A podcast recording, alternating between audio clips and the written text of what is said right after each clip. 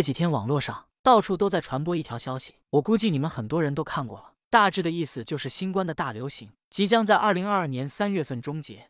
可能因为疫情真的是传播了两年，消耗了太多太多我们的精力，大家也确实都想听到这样的好消息，于是很多很多人都在转发。以前民间有一句俗语：“世上本没有真相，信的人多了，变成了真相；看的人多了，大家心里也有一些期盼，有点当真了。”有朋友就问我：“这个是不是真的？”问的人太多了，今天我就统一说下我看到的更多真相。新冠大流行将终结于今年三月份，这肯定是假的，完全不可能实现的。在我列出证据之前，我先得声明一点：无论对错，我都希望大家能够有一个好的思维习惯，就是无论是面对什么重大事件，都不要简单的人云亦云，别人说什么你就信什么，那迟早被别人卖了。我们不优先下结论，而是要先多方位的看看各种观点、各种资料来源，观点碰撞的越多。你了解的越多，那你自然对某一个事情的真相或者背后的深意真相就越接近了。回到原题，我们先看引起无数人转发的观点，或者说别人认为新冠要终结的证据。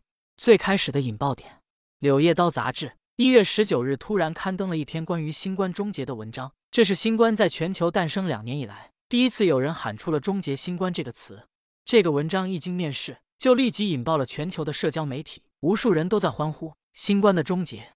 文章的作者是克里斯托弗·莫里，是美国华盛顿大学健康指标和评估研究所的主任，过去两年负责给美国做新冠病毒建模的。对方给出的证据主要是以下几点：新冠新的毒王奥密克戎已经取代其他流行的新冠变异毒株，成为现在全球每天传播最大的毒王。第二，感染了奥密克戎的患者，百分之八十为无症状感染。第三，致死率比以前低了，跟严重的流感差不多。美国的流感，二零一八年冬天。二零一九年，每年都导致几万人死亡。第四，目前全球的公共卫生措施抵御奥密克戎的有效性正在下降。今后四个月，即使百分之八十的人戴上口罩，也仅能将感染率降低百分之十。第五，到二零二二年三月份，全球一半人口都将感染奥密克戎。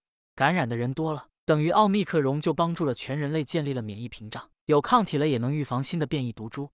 最终得出结论：新冠病毒以后将会跟流感一样。一直持续存在，但是因为奥密克戎的恐怖传播力，全人类大家只要扛过了第一次感染，就等于全人类有了抗体，这样致死率就不高了，等于就是一个大号的流感了，等于变相终结了新冠。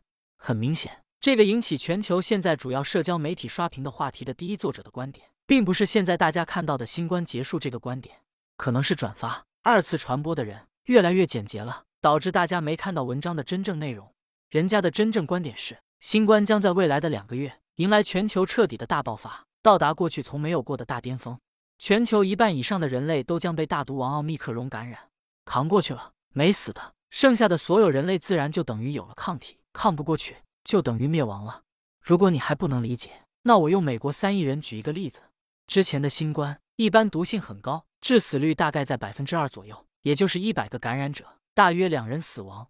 现在的大毒王奥密克戎。传播速度比之前的版本都更快了，但毒性可能降低了十倍。我们做一个假设，假设现在致死率仅为以前的十分之一，只有千分之二，也就是一千个人感染只会死亡两个，一般都是老弱病残的死亡最多。那以美国三亿人来计算，如果所有人都在接下来的几个月都感染了，那大概就要死亡六十万人，加上之前死亡的八十多万人，也就是美国等于需要付出一百五十万左右的老弱病残，就能达到全民免疫。也就是说。这个作者的观点就是，借助大毒王奥密克戎的恐怖传播力，大家只要都不戴口罩，那几个月就能全民免疫。一个死了一百万老弱病残，极大降低了养老与福利压力的美国将更加年轻化。同时，因为所有人都感染了新冠，也就不存在感染的问题了，又变相等于彻底终结了新冠。这个就是美国医学专家表达的真正思想。如果按照这个思维推测下去，那我们十四亿人要死多少？非洲、亚洲。欧洲全球七十多亿人要死多少？人家压根就不关心死亡多少，反正在人家的眼里，这都是老弱病残，自己身体不好，你才扛不住新冠毒王的。你弱，你就要淘汰，你就要死亡。这就是美国人的观点，看似非常公平，其实完全就是一个以富人为中心的抗疫策略。有人肯定要说了，面对新冠，人人都是平等的，你为什么说大家选择平躺，就是以富人为中心的抗疫策略？因为富人有钱，能支付得起治疗新冠的昂贵费用；因为穷人没钱，所以只能在家自己选择默默承受，是生是死，完全看运气。一旦真的全球所有人都感染了新冠，你觉得治疗费用还会免费吗？你们自己去看美国的治疗政策，所有治疗费用都是自费的。所以哪怕美国一天感染了一百万，一周感染了几百万，美国现在也才十万人左右在住院。不是不想去住院治疗，是因为大部分美国人付不起治疗的费用。如果我们真相信了这个美国人的鬼话，一旦我们真的彻底放开了防疫，十四亿人都感染了，你觉得治疗费用还是百分之一百报销吗？想都别想！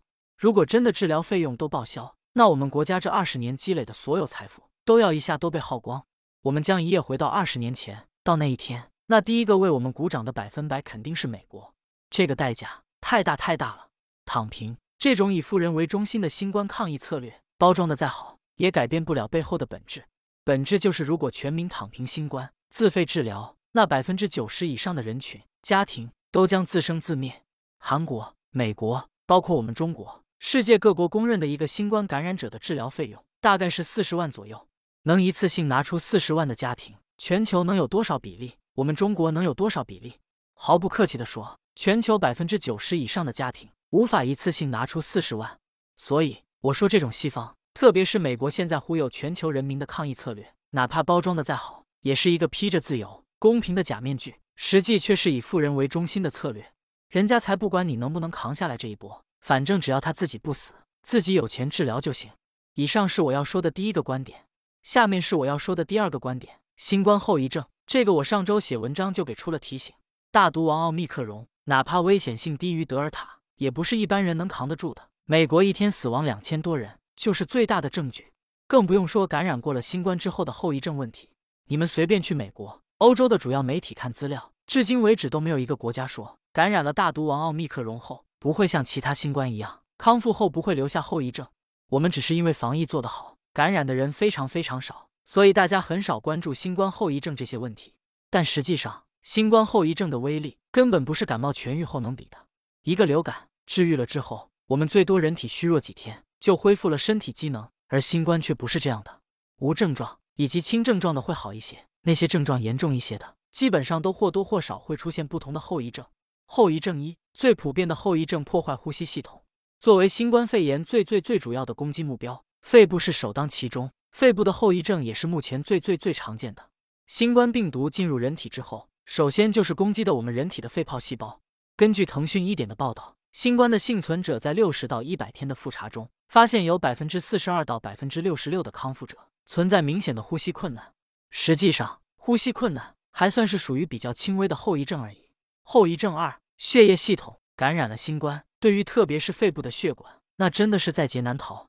新冠病毒能够直接伤害我们的血管、血小板以及凝血系统。一旦血小板不断的活化又活化，就会破坏我们正常的人体血液凝血过程，进而造成血液系统的损失。据腾讯一点的记载。约有百分之二十到百分之三十的新冠康复者出现肺血管微血栓和大血栓，有一些比如上图中的血液疾病，更是可能会伴随终生。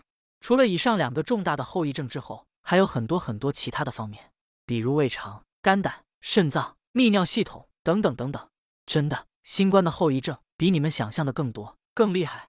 疲劳、呼吸困难、胸痛、关节痛、抑郁症，从身体到身心、精神等等等等。太折磨人了。目前为止，全球没有任何国家、任何医学机构敢保证得了新冠后能百分百有方法保证不会留下后遗症。美国人列出一堆数据来说明，未来几个月，全球一半以上的人类都将感染大毒王奥密克戎。然后又一直在说大毒王的毒性降低了很多很多，却压根不提大毒王哪怕毒性变低了，依然还是会给我们人体留下后遗症。这样的坏心思真的是恐怖。面对很多人说奥密克戎病毒症状不是太重，说就是大号感冒，中国工程院院士张伯礼直接表示不一样。国外有很多病人出现了持续症状，也就是新冠后遗症。当然有一说一，有一点美国的专家说的还是有道理，就是未来几个月全球新冠将彻底迎来真正的大巅峰，因为奥密克戎的传播力真的太强太强了，吊打过去产生的所有新冠变异毒株。很多很多人现在都在预测，可能几个月的时间。全美、全欧洲都要被全民感染一遍，所以我建议大家近期出门尽量还是要做好防护，特别是要戴口罩，回家一定要勤洗手。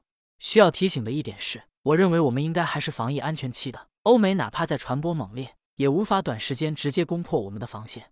但很多未来的事情，谁也无法预测。